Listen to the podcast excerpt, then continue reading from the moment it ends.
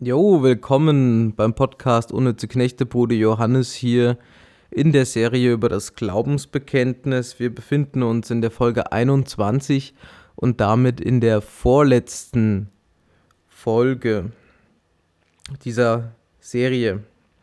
Thema dieser Folge ist Ich glaube das ewige Leben. Und wir beginnen im Namen des Vaters und des Sohnes und des Heiligen Geistes. Amen. Ich glaube an das ewige Leben. Ein Satz, der ist heute revolutionär. Wer traut sich denn heute zu bekennen, dass er an das ewige Leben glaubt? Es hat ja was von Spinnertum eigentlich. Das ist der letzte Grund, warum wir überhaupt glauben, das ist unser Ziel. Wir sind der Meinung, dass wir dieses ewige Leben erlangen werden durch den Glauben an Jesus Christus, den gekreuzigten und auferstandenen Sohn Jesus Christus, durch die Gabe des Heiligen Geistes, der uns zu neuen Menschen macht, der uns gottförmig macht, Gott, Gott ebenbildlich, der das Sichtbare in den Unsichtbaren hineinzieht, der, wie ich schon bei Paulus sagte, ganz oft das Vergängliche mit Unvergänglichkeit bekleidet. Wenn wir heute von ewigem Leben etwas hören, dann finden wir das eigentlich nur bei den Technokraten. Es gibt bei der Serie Futurama ähm, von Matt Gröning, dem ja, Erfinder von den Simpsons, so Running Gags, dass da zum Beispiel ähm, Köpfe in einem Glas sind. Ähm, das ist eine, eine ja, Science-Fiction-Geschichte.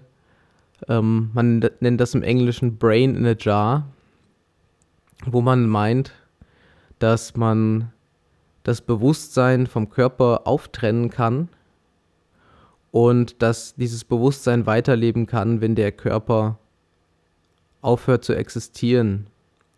Und es gibt dann nur noch eine, ein materielles Korrelat, das Gehirn. Und äh, da sitzt ja das Bewusstsein drin. Und wenn man dann das ja, am Leben erhält, wie auch immer, dann äh, geht das Bewusstsein weiter. Der Mensch lebt dann weiter in dieser Welt. Und wenn man das verstetigt, dann gibt es quasi ein ewiges Leben. Das ist die Version, wie sie in Futurama vorkommt und das ist, wie gesagt, Science Fiction und hat da eher den Charakter eines Gedankenexperiments, den man in der Philosophie manchmal ähm, ja, bemüht. Daneben bei den Technokraten ist es so, dass man der Computertheorie des Geistes anhängt, was damit zusammenhängt, was ich gerade gesagt habe. Das Bewusstsein kann vom Körper getrennt werden. Das Bewusstsein ist eigentlich nur eine komplizierte Vertratung von Stromkreisen. Die sind dann äh, biologisch erstmal, also was wir unser neuronales System nennen, das, das Nervensystem, wo die Nervenzellen sich zusammenschließen und wenn das nur hinreichend komplex ist, dann stellt sich Bewusstsein ein. Dieser Übergang von einem System, was kein Bewusstsein hat, zu einem System, was Bewusstsein hat, das nennt man dann Singularität. Und man meint also, wenn man dieses neuronale System nachbaut in Form eines Computers, also in Form von Schaltkreisen, dann wird auch eine solche Singularität stattfinden und der Mensch kann dann sich seines Körpers entledigen. Er kann sein Bewusstsein in ein Computersystem geben und ja, in diesem Computer weiterleben. Der braucht dann halt nur Strom, der Mensch. Diese Theorie ähm, dass das Bewusstsein auf einem Netzwerk beruht, was hinreichend groß ist, gut vernetzt, verdrahtet, wie auch immer, ist eine Idee aus dem 20. Jahrhundert. Und das findet man also nur nicht, nicht nur bei diesen Technokraten, wie zum Beispiel Ray Kurzweil von Google und äh, ähnlichen Leuten. Und es ist ja in den letzten Monaten klar geworden, dass diese Technokraten auch im World Economic Forum, in dem Weltwirtschaftsforum sitzen und äh, ja, diese Vision vom Menschen haben. Zum Beispiel der ähm, israelische, ja, wie auch immer ihn dann beruflich bezeichnen mag, äh, Yuval Noah Harari. Der geht auch von so einer Theorie aus. Ähm, es gab da von Stanley Kubrick nämlich schon den Film 2001 A Space Odyssey. Und da gibt es dann diesen berühmten Computer HAL, was eine Verballhornung ist von IBM, indem man einfach die Buchstaben eins nach links rückt, also IBM, H-A-L ist im Alphabet genau eins weiter nach links gerutscht. Und dieser Computer HAL hat ein Bewusstsein. Wir hören ja in den letzten Jahren viel von künstlicher Intelligenz und solchen Dingen und das sind solche Projektionen, die man reinmacht, dass künstliche Intelligenz zu so einem Computer führen würde. Oder ähnlich haben wir das auch bei dem Autor ähm, Douglas Adams und seiner Reihe äh, Per Anhalter durch die Galaxis, wo man am Ende dann auch diesem Computer begegnet,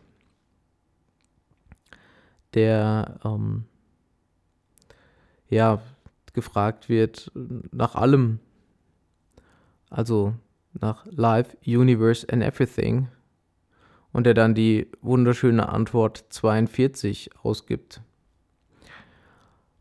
Auch das ist so ein, eine Fiktion, die man da hat. Also es kommt aus dieser Science-Fiction-Welt. Ja, ob so ein Bewusstsein möglich ist? Natürlich nein, philosophisch unmöglich. Das ähm, nennt man Reduktionismus, zu sagen, der Geist wird durch den Stoff repräsentiert, aber nicht nur repräsentiert, sondern dass er dort seinen Ursprung hat. Und es ist völlig absurd, ein Bewusstsein ähm, auf einen, einen Schaltkreis zu reduzieren.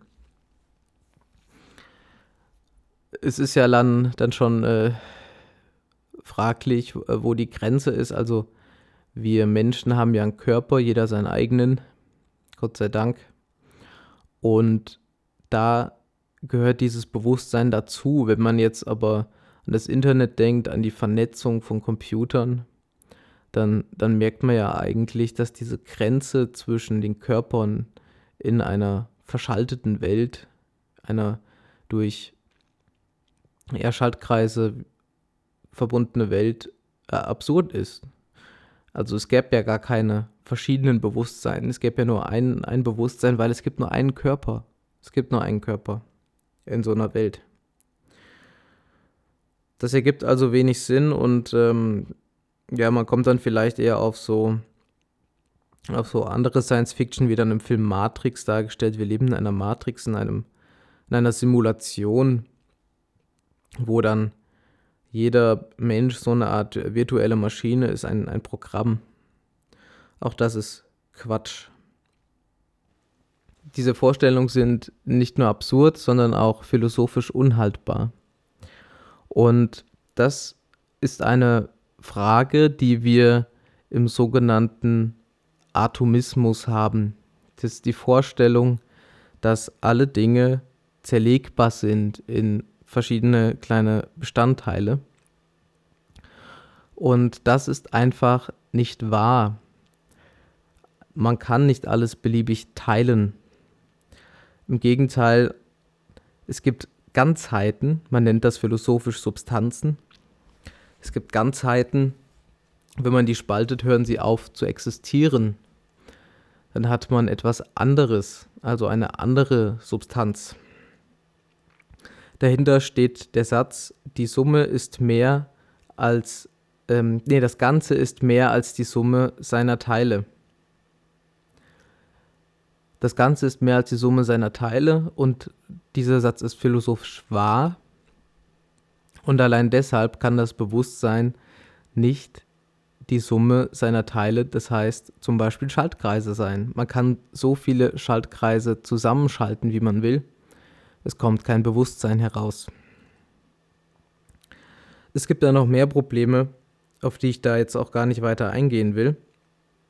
Mir geht es um eigentlich einen anderen Punkt, nämlich die Vorstellung, dass das ewige Leben darin besteht, dass das Bewusstsein, das der Mensch gerade hat, das, was ich habe, was, was ihr habt, ihr lieben Hörer, dass dieses Bewusstsein unendlich weitergeht, eine unendliche Zeitreihe bildet.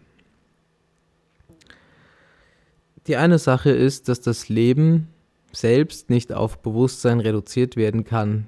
Der Mensch ist mehr als sein Bewusstsein.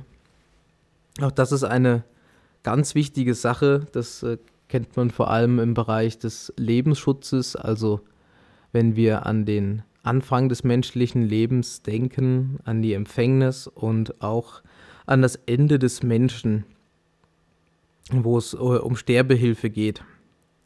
Man denkt vielleicht an einen komatösen Patienten oder ähm, ähnliches. Kann man dann diesen Menschen umbringen, weil er hat ja kein Bewusstsein mehr? Die Antwort ist nein, der Mensch ist mehr als sein Bewusstsein. Und diese Grenze wird oft nicht gemacht, diese Unterscheidung nicht gemacht. Und was diese Technokraten eben sagen, ist, dass Bewusstsein und Personsein, Menschsein identisch sind. Und das ist eben falsch. Gut, bleiben wir aber da dran. Ein, ein Bewusstsein, was in eine unendliche Zeitreihe fortgeführt wird kann so etwas ewiges Leben sein.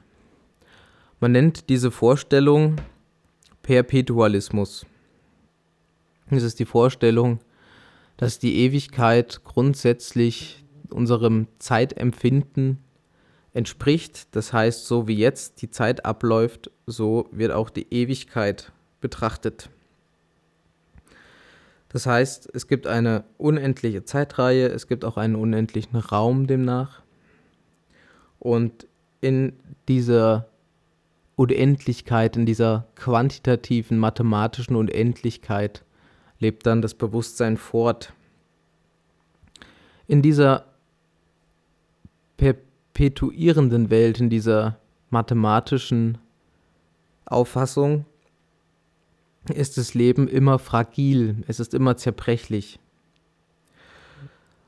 Es gibt ja auch so Fiction, Fantasy und solche Sachen, wo ein Mensch alt wird, sehr, sehr alt. Also nicht seine 70, 80 Jahre, wie es in der Bibel heißt, die das Menschenleben dauert, sondern 200 Jahre, 500 Jahre, 1000 Jahre.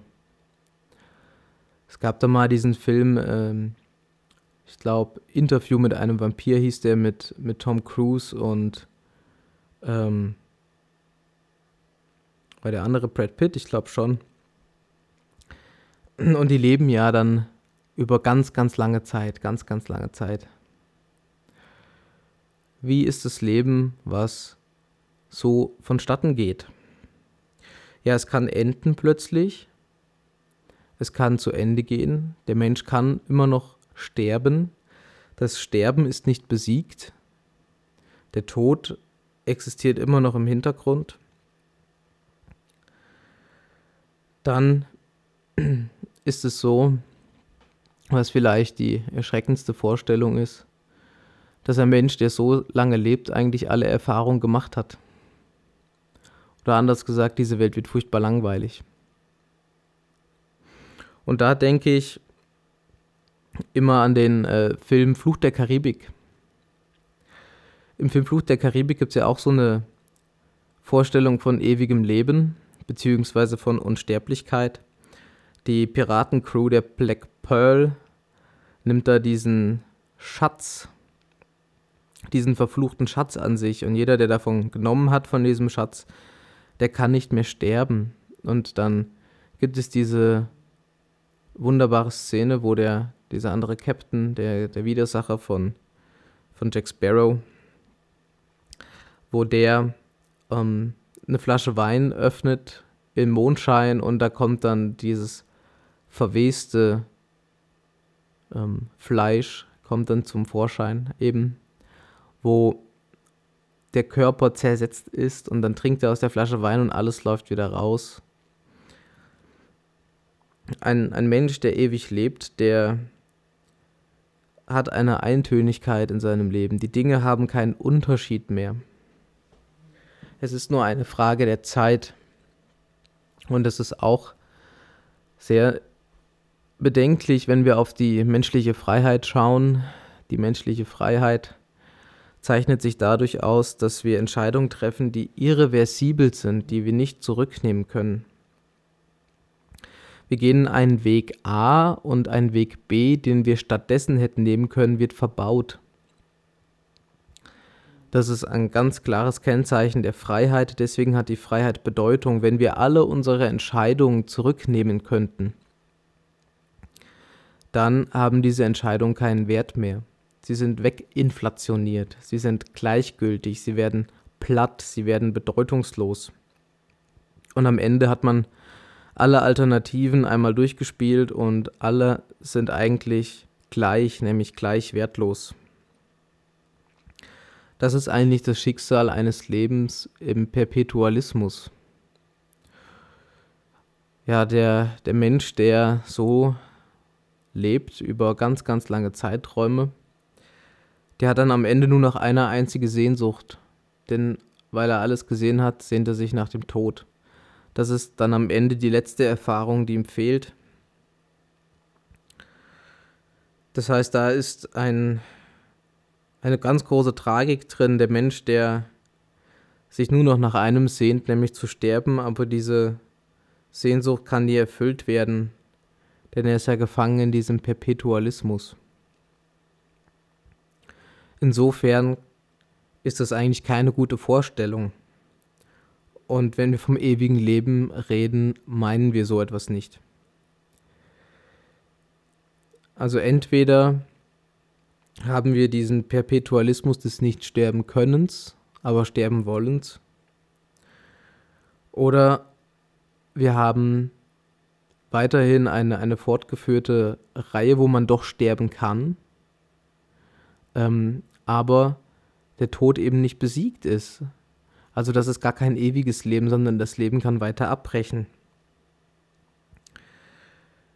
Die Vorstellung des Perpetualismus ist eben keine Option für uns und unter Ewigkeit verstehen wir etwas anderes.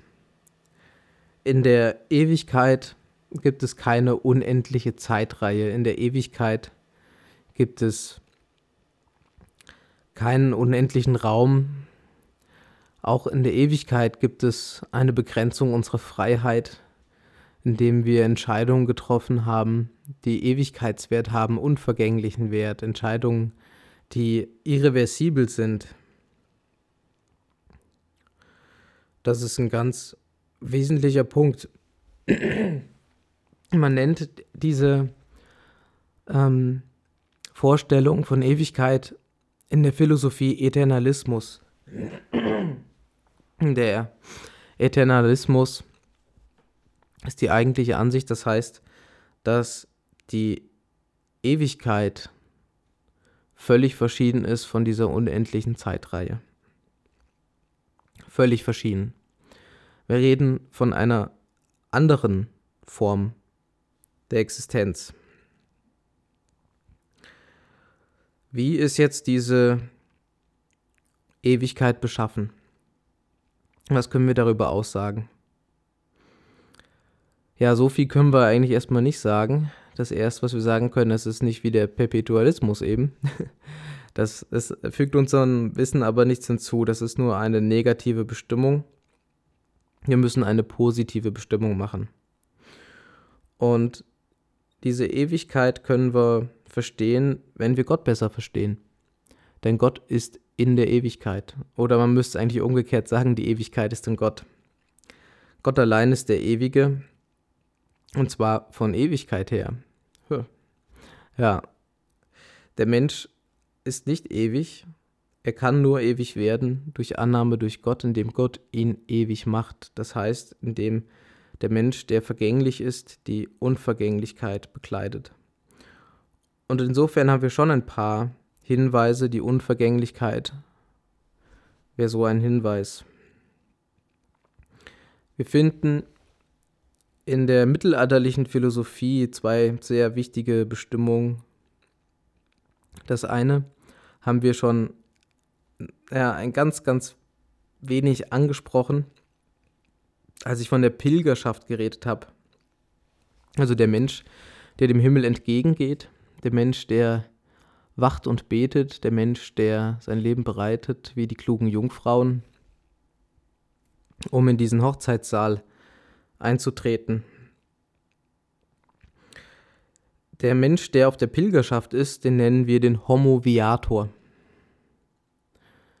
Homo Viator, der Mensch, der den Weg geht. Das heißt, einen Weg geht man in eine Richtung und so ist das menschliche Leben. Die Zeit geht in eine Richtung. Und wir Menschen erkennen die Welt eben nur in eine Richtung, indem wir nach vorne gehen.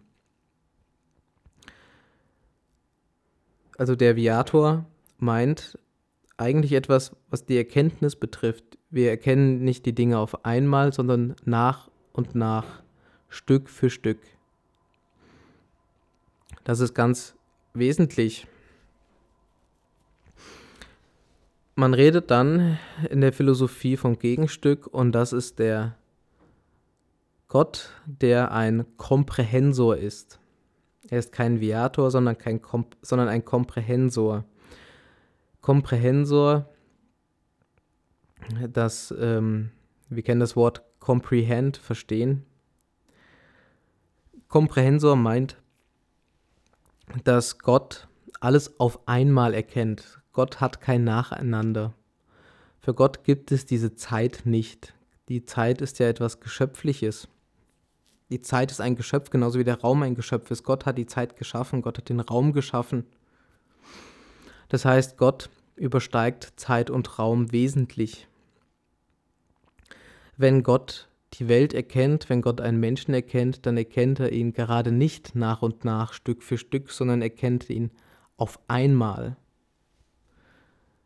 Gott umfasst die Zeit und Gott umfasst den Raum. Man kann sich darunter eine Analogie vorstellen. Das ist die Analogie eines Bildes.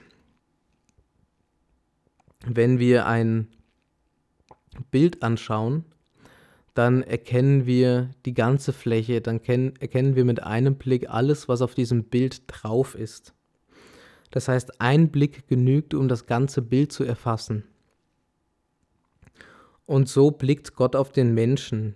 Gott blickt auf den Menschen und erkennt das ganze Leben des Menschen auf einmal, mit einem einzigen Blick. Und das meint Komprehensor.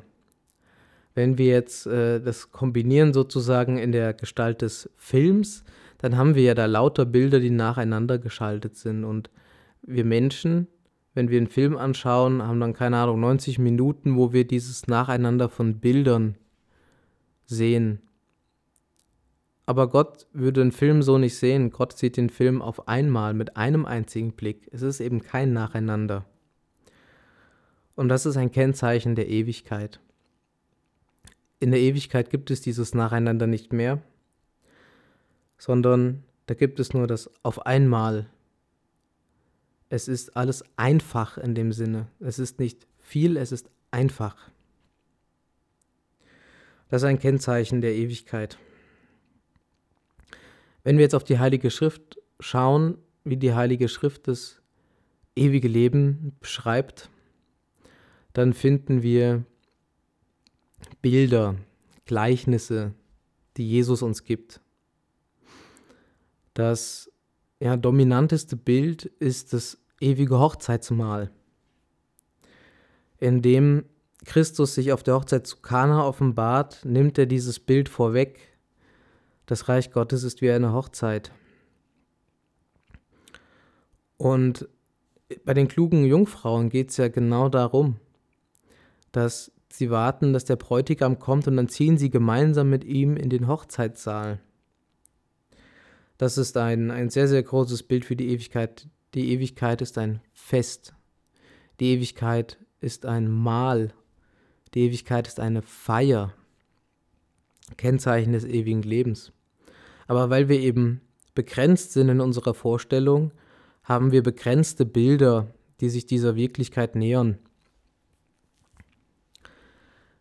Wenn wir weiterschauen in der Heiligen Schrift, dann finden wir vor allem noch zwei Bilder oder zwei Aspekte, die wir über das ewige Leben aussagen können. Das eine ist im Hebräerbrief. Das ist sehr, sehr wichtig, dass Jesus die Himmel durchschritten hat als ewiger Hohepriester und ein Zelt aufgerichtet hat, was nicht von Menschenhand ist, das Zelt der Offenbarung, sondern was von Ewigkeit her ist. Was wird im Himmel gefeiert? Ja, ein Mahl. Und was ist das für ein Mahl? Das ist das Mahl der Liturgie. Im Himmel gibt es Liturgie. Das ewige Leben besteht aus Liturgie, das heißt aus Anbetung, und zwar aus der Anbetung Gottes. In der heiligen Messe verbinden wir uns mit dieser Ewigkeit, mit dieser ewigen Liturgie, mit dieser kosmischen Liturgie. Und deutlich wird das, wenn wir das Sanctus singen. Ja? Heilig, heilig, heilig, Gott und Herr aller Mächte und Gewalten, erfüllt sind Himmel und Erde von deiner Herrlichkeit, Hosanna in excelsis. Gelobt sei der, der kommt im Namen des Herrn, Hosanna in excelsis. Das singen wir ja, dieses Sanctus. Und wo kommt das her? Das kommt aus dem sechsten Kapitel des Propheten Jesaja aus der Vision des himmlischen Thronsaals. Es ist dieser himmlische Thronsaal, der uns in der Liturgie offenbart wird, mit dem wir uns verbinden, wo wir eintreten und so wie Jesus die Himmel durchschritten hat als Hohepriester, um in diese kosmische Liturgie, diese ewige Liturgie einzutreten als ewiger hoher Priester, so treten wir mit ihm ein. Er nimmt uns mit und das ist ganz zentral für unser Verständnis von Ewigkeit und auch für unser Verständnis von Liturgie. Das Hauptproblem unserer Liturgie ist, dass wir diese Verbindung nicht sehen, dass nicht klar ist, dass wir in der Liturgie die Himmel durchschreiten, um ja, die unendliche Liturgie, die ewige Liturgie im Endlichen zu erfahren. Das ist die eigentliche sakramentale Dimension der Liturgie, dass Himmel und Erde sich vereinen, Himmel und Erde sich küssen, wie man auch manchmal sagt, wo beides zusammenkommt. Und wenn das nicht der Fall ist, dass sich unsere irdische Wirklichkeit in der Liturgie mit der ewigen Wirklichkeit verbindet, mit diesem himmlischen Thronsaal, ja, dann brauchen wir keine Liturgie feiern. Dann ist es für die Katz. Ganz einfach. Das müssen wir uns also vor Augen halten, wenn wir an das ewige Leben denken. Und es offenbart uns darin einen weiteren zentralen Aspekt, nämlich was der Sinn des Lebens ist. Über den Sinn des Lebens haben wir bisher ja einige Male gesprochen, aber immer noch in, in einer Art und Weise, die nicht vollständig war. Der Sinn des Lebens ist natürlich, sich selber hinzugeben als lebendiges Opfer. Das heißt, sich mit dem Opfer Christi zu verbinden. Also was wird gefeiert? Liturgie, das habe ich ja gesagt im Himmel. Was wird da gefeiert? Ja, die Hingabe des Sohnes an den Vater. Das wird dort gefeiert. Und wenn wir Teil dieser Liturgie sein wollen, dann müssen wir selber so ein lebendiger Opferbrand werden. Das heißt, dass wir uns mit dem Opfer Christi verbinden und so zum Vater gelangen. Das ist die Aufgabe, die wir hier im Leben haben, ein Opfer für den ewigen Vater zu sein, uns in Liebe hinzugeben. Das ist das Wesen der Liebe. Aber auch das ist noch nicht die letzte Dimension der ewigen Liturgie, der himmlischen Liturgie, der göttlichen Liturgie, sondern es ist die Anbetung. Warum wurde der Mensch geschaffen? Der Mensch wurde geschaffen, um Gott anzubeten. Früher haben die Katechismen damit angefangen. Nummer eins, der Sinn des Lebens besteht darin, Gott anzubeten. Das ist das, was der Mensch in der Ewigkeit tut. Er wird ein ewiger Anbeter sein. Und der Mensch, der jetzt schon in diesem Leben die Anbetung lernt, der sich die Magier aus dem Morgenland zum Vorbild nimmt, dieser Mensch nimmt den Himmel schon vorweg, der lebt sich schon in den Himmel ein, er bereitet sich schon innerlich auf das ewige Leben vor. Und so ist die Anbetung eine Quelle der Gnade, eine Quelle der Vergöttlichung des Menschen. Es ist der Schritt, wo der Mensch schon in diesen Himmel auf endliche Art und Weise kommt, schon Anteil hat in diesem Leben. Und damit ist auch schon was ganz Wesentliches gesagt, ähm, was nämlich die Quelle des Glücks ist.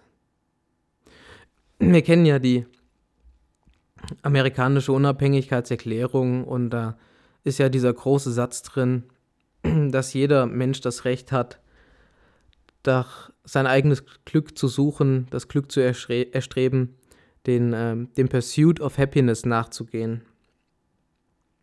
Pursuit of Happiness, das ist ja das, was den Sinn des Lebens charakterisiert.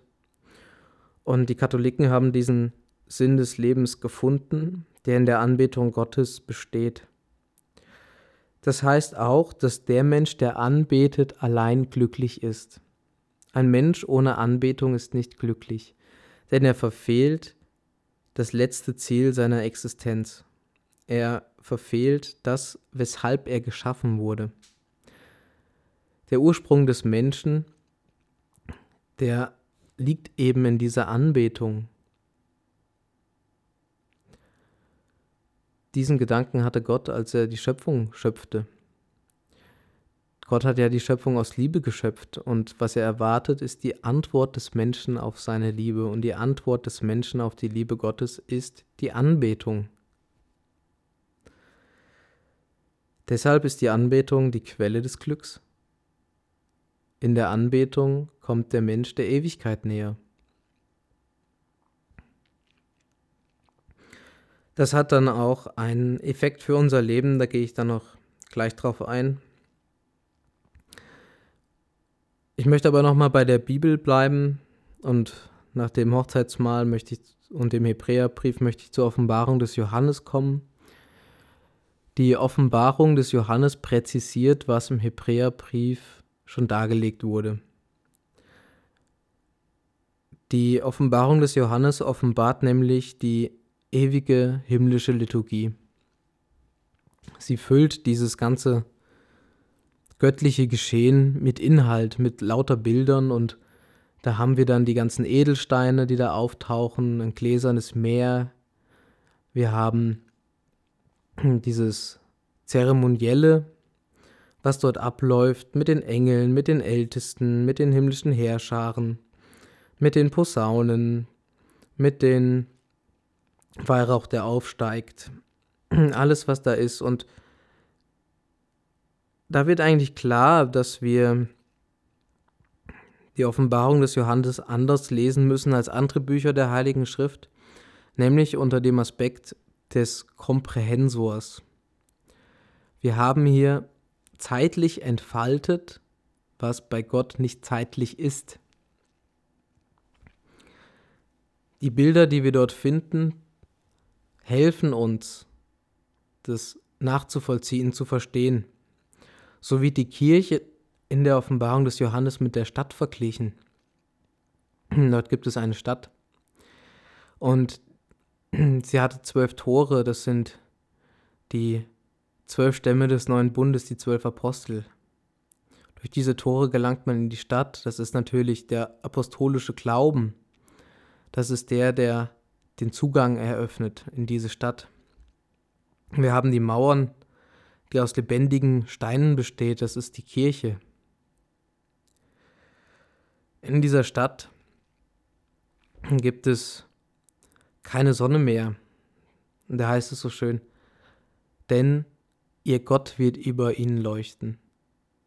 Ja, Gott wird den Menschen anstrahlen. In der orthodoxen Theologie, eigentlich auch in der westlichen Theologie, die ein bisschen verschüttet wurde, spricht man vom unerschaffenen Licht. Dieses unerschaffene Licht, das ist Gott. Und dieses unerschaffene Licht, das wird dem Menschen leuchten. Es wird keine Finsternis dort sein.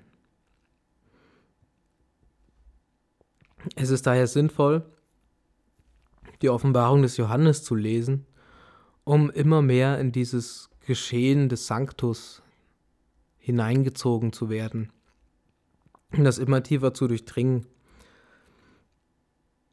Dort gewinnt die Vorstellung des ewigen Lebens Gestalt.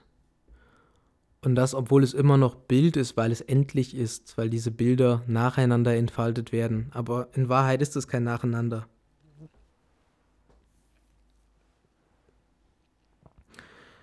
Damit haben wir die, die biblische Seite schon relativ weit entfaltet und es ist unsere Aufgabe, das selber zu entfalten und das tun wir am besten in der heiligen Messe.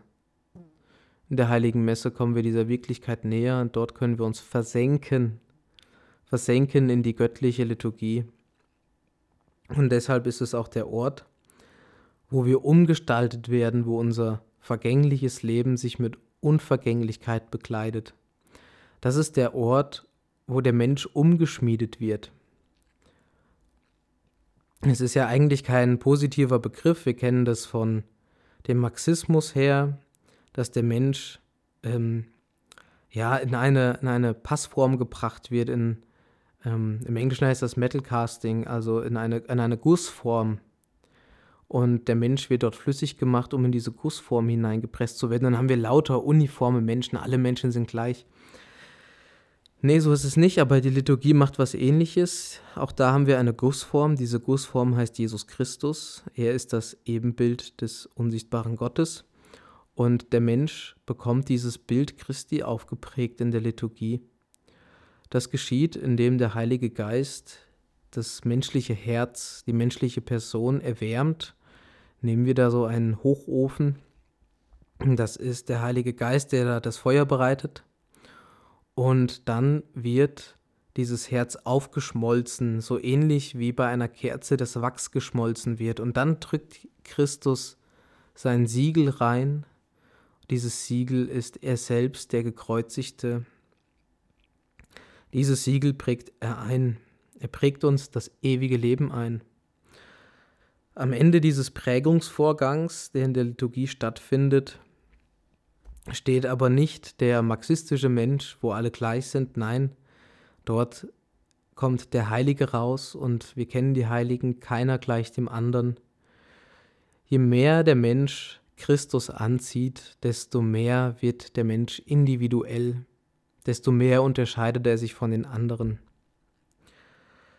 Denn Gott hat eine Seele geschaffen für jeden Menschen und diese Seele ist von allen anderen Seelen grundverschieden. Und diese Seele wird nicht vernichtet. Die Gestalt des Menschen, die Persönlichkeit, der Charakter, die Geschichte wird nicht vernichtet, nein, sondern sie wird verbunden mit dem Ewigen und dadurch, dass sie mit dem Ewigen verbunden wird, kommt sie in ihre Blüte. Das heißt, die Unterschiede werden größer. Das ist ein Paradox des Glaubens. Ne? Wer Christus anzieht, der wird nicht uniform, sondern er wird einzigartig. Er wird in die, in die Einzigartigkeit zurückgeführt, die Gott für ihn von Ewigkeit her vorgesehen hat. Das ist auch eine großartige Lehre des Christentums. Eine Lehre unseres Glaubens, dass wir alle Individuen sind, dass jeder von uns verschieden ist. Und im Himmel wird das ganz genauso sein und im Himmel wird der Unterschied noch größer sein. Ja, also das findet in der Liturgie statt. Dort kommt das ewige Leben her. Dort öffnet sich der Himmel, dort wird die Gnade über uns ausgegossen, die uns verwandelt. Dort werden wir hineingenommen in dieses Geheimnis Christi. Dort kommen wir unserem letzten Sinn näher. Jetzt möchte ich über die praktische Konsequenz des ewigen Lebens nachdenken. Das ewige Leben hat eine praktische Konsequenz. Und wir sollten darüber nachdenken. Das sollte jeder tun. Und zwar gab es mal einen Philosophen, der hieß ähm, Baruch, Benedikt auf, auf Deutsch, Baruch, beziehungsweise Benedikt auf Latein eigentlich. Das ist ein lateinischer Name. Ähm, Baruch de Spinoza Spinoza oder Spinoza. Der hat ein, eine Wendung geprägt, die heißt Subspecie Eternitatis. In Anbetracht der Ewigkeit. So würden wir das vielleicht übersetzen. Und das ist eine Möglichkeit, ein, ein Zugang, wie man über das Leben hier und jetzt nachdenkt. Und zwar indem man das, was heute hier passiert, unser Leben als Homo Viator, das Leben als Pilgerschaft, vor die Leinwand, vor den Hintergrund des ewigen Lebens stellt. Dass wir nicht von unserem jetzigen Leben, von unserer Begrenztheit auf den Himmel schließen, nein, umgekehrt, dass wir unser Leben vom Himmel her verstehen, dass wir unser Leben vom ewigen Leben her verstehen und so unser Handeln orientieren und so ausrichten. Der Mensch, der im Hier und Jetzt gefangen ist, der diese Betrachtung subspecie eternitatis nicht machen kann, der wird niemals zur Anbetung gelangen, weil er hat das letzte Ziel der Anbetung nie verstanden. Die Anbetung erschließt sich nur von der Ewigkeit her. Und wenn wir das verstehen, dann können wir hier und heute jetzt schon mit der Anbetung anfangen und können uns verwandeln lassen.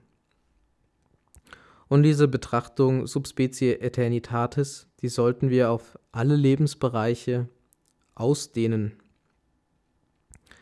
Wir sollten alle Lebensbereiche vor diesem Hintergrund begreifen.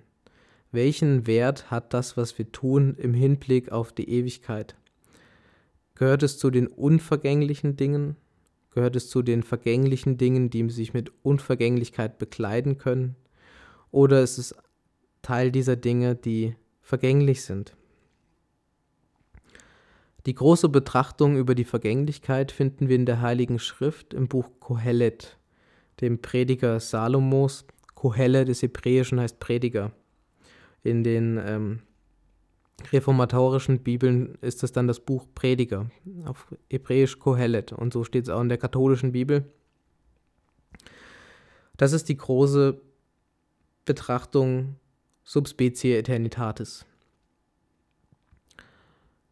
Und in diesem Buch gibt es eine Unterscheidung zwischen das, was unter der Sonne stattfindet, das ist alles, was vergänglich ist, was keinen Ewigkeitswert hat, und das, was unter dem Himmel passiert.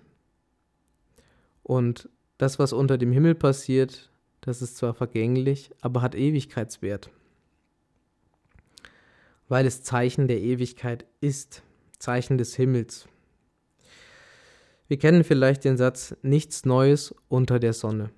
Und das ist genau dieser Punkt, nichts Neues unter der Sonne. Das bezeichnet alles, was vergänglich ist. Die Existenz des Menschen, was er so tun kann, was er für Möglichkeiten hat, was sein Leben kennzeichnet, was er für wertvoll hält, das sind keine neuen Erfindungen. Ähm, wir, wir denken ja heute in diesen evolutionären ähm, Weltbildern Bildern, Weltanschauungen, Gedanken. Und da denken wir, dass die Welt ein Fortschritt ist. Die Welt schreitet fort, sie wird besser. Man weiß nur nie besser als was. Und was dann auch am besten ist, weiß natürlich auch keiner. Aber normalerweise messen wir sowas wie gut, besser, am besten daran, indem wir wissen, was eben am besten ist. Das Beste richtet den Maßstab auf. Ähm, das ist sozusagen unsere Limitierung der Skala. Und das, das wissen wir halt bei unserem Fortschritt nicht. Und äh, ja, weil wir sprachlich unsauber sind, reden wir von Schro Fortschritt, von es wird besser, aber wir wissen nicht, was gut ist. Wir wissen nicht, was am besten ist. Ja, das, das äh, ver versperrt so diese Betrachtungsweise. Und wenn wir das so anschauen, eben mit diesem Perpetualismus, den ich ja schon genannt habe, da ähm, sehen wir eigentlich, dass in einer solchen Welt, in einer perpetuierenden Welt, es immer nur die Wiederkehr des Gleichen gibt. Die Wiederkehr des Gleichen. Alle Gedanken, die ein Mensch haben kann, wurden schon mal gedacht. Alle Handlungen, die ein Mensch vollführen kann, vollbringen kann, wurden schon ausgeführt. Es gibt nichts Neues unter der Sonne. Das ist übrigens auch interessant, wenn es darum geht, irgendwie neue philosophische Strömungen zu entdecken. Ja, es gibt keine neuen philosophischen Strömungen. Alle philosophischen Strömungen, die schon mal da waren, kommen nur wieder. Es ist die Wiederkehr von den alten Dingen. Es gibt bei YouTube, glaube ich, noch den Vortrag ähm, von einem Franziskaner, ähm, Father Peter Damien, ähm, sehr, sehr ähm, lesenswert, äh, hörenswert. Fellner heißt er mit Nachnamen, ist äh, vor zwei oder drei Jahren gestorben.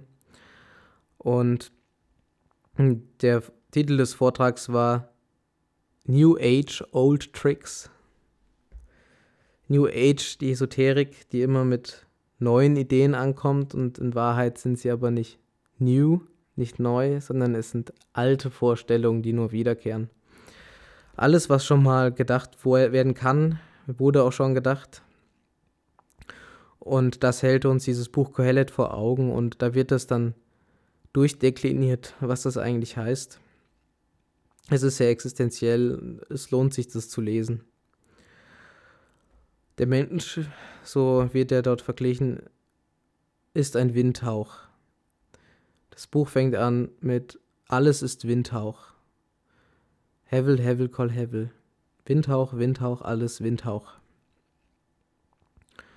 Und so ist es eben mit dem menschlichen Leben. Es zieht vorbei, es ist vergänglich.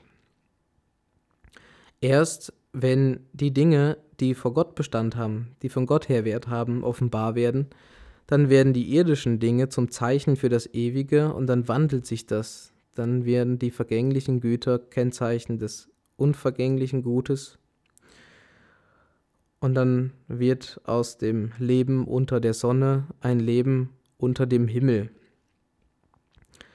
Dieser Wandel ist es eigentlich, der sich im Menschen vollzieht, im gläubigen Menschen.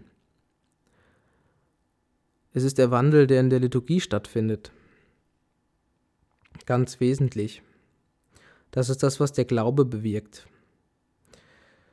Die guten Gaben, die wir in unserem Leben erhalten, wir wissen, sie sind vergänglich, aber sie entspringen der Güte Gottes und weil sie der Güte Gottes entspringen, sind die guten Sachen dieser Welt ein Kennzeichen eben für die Güte Gottes. Und deshalb können wir uns an ihnen erfreuen, auch wenn sie keine Dauer haben. Wir können sie in Dankbarkeit annehmen. Und das ist ein zweiter Punkt, die Dankbarkeit. Die Anbetung findet in Dankbarkeit statt, denn Gott hat das erste Werk getan, er hat uns zuerst geliebt, er hat uns geliebt, als wir noch Sünder waren. Und dass er uns rettet, erfüllt uns mit Dankbarkeit. Das heißt, die Anbetung und die Dankbarkeit sind letztlich eins. Der Name Eucharistie heißt im Griechischen Danksagung. Da kommt das her. Eucharistia Danksagung. Wenn wir Messe feiern, dann feiern wir den Dank. Wir danken Gott. Und das ist unsere Anbetung. Wenn Gott uns etwas Gutes tut, dann antworten wir nicht, indem wir ihm Gutes tun, sondern indem wir ihm danken. Das ist das, was Gott erfreut und das, was letztlich auch uns erfreut. Die, die Dankbarkeit ist die Quelle der Freude neben der Anbetung. Ja, Leben subspecie eternitatis. Das müssen wir aufrichten. Wir unterscheiden daher zwischen zwei Arten von Dingen, nämlich zwischen den letzten Dingen, und das ist das, was vor Gott am Ende Bestand hat, und den vorletzten Dingen. Und das ist alles, was sich in dieser Welt abspielt. Und die vorletzten Dinge haben dann nur eine Bedeutung, wenn sie im richtigen Blickwinkel, in der richtigen Perspektive betrachtet werden, nämlich im Hinblick auf die letzten Dinge. Wenn uns irgendeine Heu Haltung heute am meisten fehlt, dann das. Dann das. Wir müssen auf die letzten Dinge schauen. Und die letzten Dinge bewirken, dass sich viele Maßstäbe, die wir in dieser vorletzten Wirklichkeit haben, verschieben. Diese Maßstäbe werden relativiert. Und was heißt denn relativieren? Ja, das heißt richtig einordnen, in Beziehung setzen, eine Verknüpfung aufrichten. Insofern gibt es tatsächlich sogar einen christlichen Relativismus. Christlicher Relativismus bedeutet, die Dinge in eine Relation zum Letzten, nee, in die Relation zum Absoluten bringen. Das ist fundamental. Das ist christlicher Relativismus. Wenn wir zum Beispiel von Geld reden, dann ist Geld kein absoluter Wert, Geld ist vergänglich, hm, hat vor Gott keinen Bestand. Ja, das ist klar. Aber wenn wir das im Hinblick auf die letzten Dinge anschauen, was sagt dann Jesus dazu, dass wir mit dem schnöden Mammon uns Freunde machen sollen, dass wir mit dem Mammon Gutes tun sollen. Dazu ist er dann letztlich da, dieser Mammon, dieses Geld. Und das geht nur, wenn wir Geld eben in die Beziehung zu den letzten Dingen setzen. Dass wir merken, okay, wir können unser Geld einsetzen, um hier in der Welt reich zu werden. Das ist völliger Käse, das macht gar keinen Sinn. Aber wir können mit diesem Geld Gutes tun in dieser Zeit. Wir können Leuten helfen. Und zwar können wir damit der Liebe dienen. Wir stellen das in den Dienst des ewigen Lebens, in den Dienst des Glaubens, in den Dienst am nächsten. Und so hat es dann Bedeutung. So wird es auch wertvoll im Hinblick auf die letzten Dinge. Und so könnten wir jetzt nach und nach alle Dimensionen des menschlichen Lebens betrachten und diese große Frage stellen, wie verhält sich das im Hinblick auf das ewige Leben? Übrigens gilt es auch für das Leid. Vielleicht ist das auch die größte Form des christlichen Relativismus. Alles Leiden wird relativiert, das habe ich schon gesagt im Hinblick auf, auf Thomas Morus. Ganz egal, wie groß das Leid ist, die Liebe Christi ist größer, das Erbarmen Christi ist größer. Ich sprach von der Frohbotschaft der Hölle. Der Sieg Christi relativiert alles Leiden. Die Herrlichkeit des Himmels relativiert jeden Schmerz. Frohe Botschaft. Christlicher Relativismus. Alles in das richtige Verhältnis setzen zu den letzten Dingen zur Ewigkeit. Ja, das ist die Arbeit, die wir dann im Gebet tun, in der Betrachtung, wenn wir niedersinken, niederfallen vor Gott. Auch das, deshalb ist es wichtig, dass wir anbetende Menschen werden. Wir versetzen uns eben in die Lage, die letzten Dinge zu betrachten. Denn was richtet die Anbetung auf? Ja, die letzten Dinge. Wenn wir also in die Anbetung gehen, dann begeben wir uns im Geist mit der Seele in diesen himmlischen Thronsaal. Wir begeben uns zu dieser letzten Wirklichkeit, wir betrachten sie und dann nehmen wir unsere anderen Dinge mit, die vorletztlich sind, den nehmen wir mit und setzen sie in das Verhältnis dazu. Es ist einfach schlicht unmöglich, ohne Anbetung, ohne den Hinzutritt zum Geheimnis Gottes in Dankbarkeit, die Dinge, die jetzt vorläufig sind, korrekt zu betrachten, korrekt einzuordnen. Das heißt, die christliche Lebensführung, die Orientierung, die der Glauben spendet, die können wir nur unter diesen Voraussetzungen erfahren. Nur dann werden wir wirklich orientiert. Nur dann verstehen wir den Zusammenhang des Glaubens im Hinblick auf unsere gegenwärtige Welt, unsere Zeit, unser begrenztes Leben richtig. Nur dann ist ein Urteil möglich. Wenn das Leben so ewig weitergehen würde, linear, unendliche Zeitreihe, ja, warum dann noch beichten? Das macht gar keinen Sinn. Ja, das ergibt keinen Sinn. Aber wenn wir das mit den letzten Dingen konfrontieren, dann ergibt das sehr viel Sinn. Wenn wir diesen Blick auf das Ewige richten, dann können wir das richtig verstehen. Das gilt also nicht nur für sowas wie Geld, was wir normalerweise als irdische Wirklichkeiten betrachten. Im Himmel gibt es kein Geld, das ist richtig.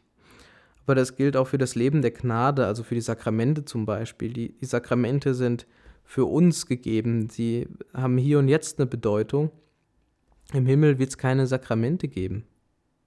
Im Himmel wird niemand getauft werden. Das ist alles vorher passiert. Das, Im Himmel ist eine ewige Wirklichkeit. Da sind Sakramente nicht mehr nötig. Die Sakramente vermitteln ja die Gnade, aber da gibt es dann nichts mehr zu vermitteln in dem Sinne, weil wir dann in der Gnade sind. Ja, deswegen hat, hat sogar das Sakrament eine vorläufige Bedeutung. Aber nicht in dem Sinne, dass das Sakrament dann ähm, in, ins Nichts versinkt. Nein, das Sakrament wird dann vollendet. Ja, das Sakrament ist ja Kennzeichen Christi, seines Wirkens. Und die Wirklichkeit, die dann steht, ist vollendet. Und das heißt, das Wirken Christi ist an sein Ende gekommen, es ist vollendet. Die Sakramente werden also im Himmel zum Abschluss gebracht. Das unterscheidet dann die Gnade von den irdischen Wirklichkeiten sozusagen. Geld wird da nicht vollendet, nein. Geld hat da keine Bedeutung. Ja, also was nehmen wir jetzt von diesem Glaubenssatz, ich glaube an das ewige Leben mit?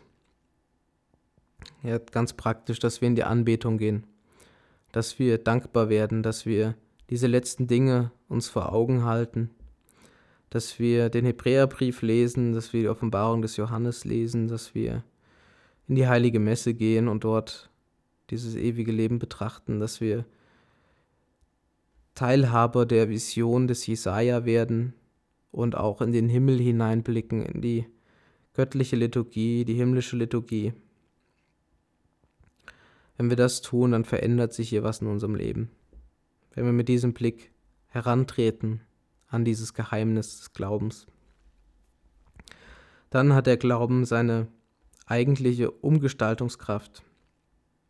Dann wird der Glaube den Menschen komplett umgestalten, durchsäuern, wie das in einem anderen Gleichnis heißt, wie ein Brot entsteht. Auch das ist so wunderbar vom Bild her. Ne? Was wird gefeiert im, im ewigen Leben? Mahl. Ja, was heißt das? Ja, man, man verzehrt Brot. Und was ist dieses Brot? Ja, das ist der Mensch. Das ist der Mensch, der durchsäuert wurde von der Gnade. Der Mensch ist Brot geworden. Der Mensch ist Eucharistie geworden. Da, äh, da werden wir hinein verwandelt. Das geschieht nur dort. Also nehmen wir uns die Anbetung vor. Nehmen wir uns die heilige Messe vor. Erneuern wir unseren Sinn, richten wir uns am Ewigen aus, um dieses Leben hier zu verstehen. Ver verlassen wir die Perspektive unter der Sonne und werden wir zu Menschen, die ihr Leben unter dem Himmel betrachten. Im Grunde ist das, was Kohelet mit unter dem Himmel sagt, das gleiche wie Spinoza mit dem Subspecie Eternitatis. Nur dass die Philosophie mit diesem Subspecie Eternitatis nicht so viel anfangen kann wie die Theologie, wie der Glaube. Werden wir also solche Menschen, die sich selber vom ewigen Leben her verstehen.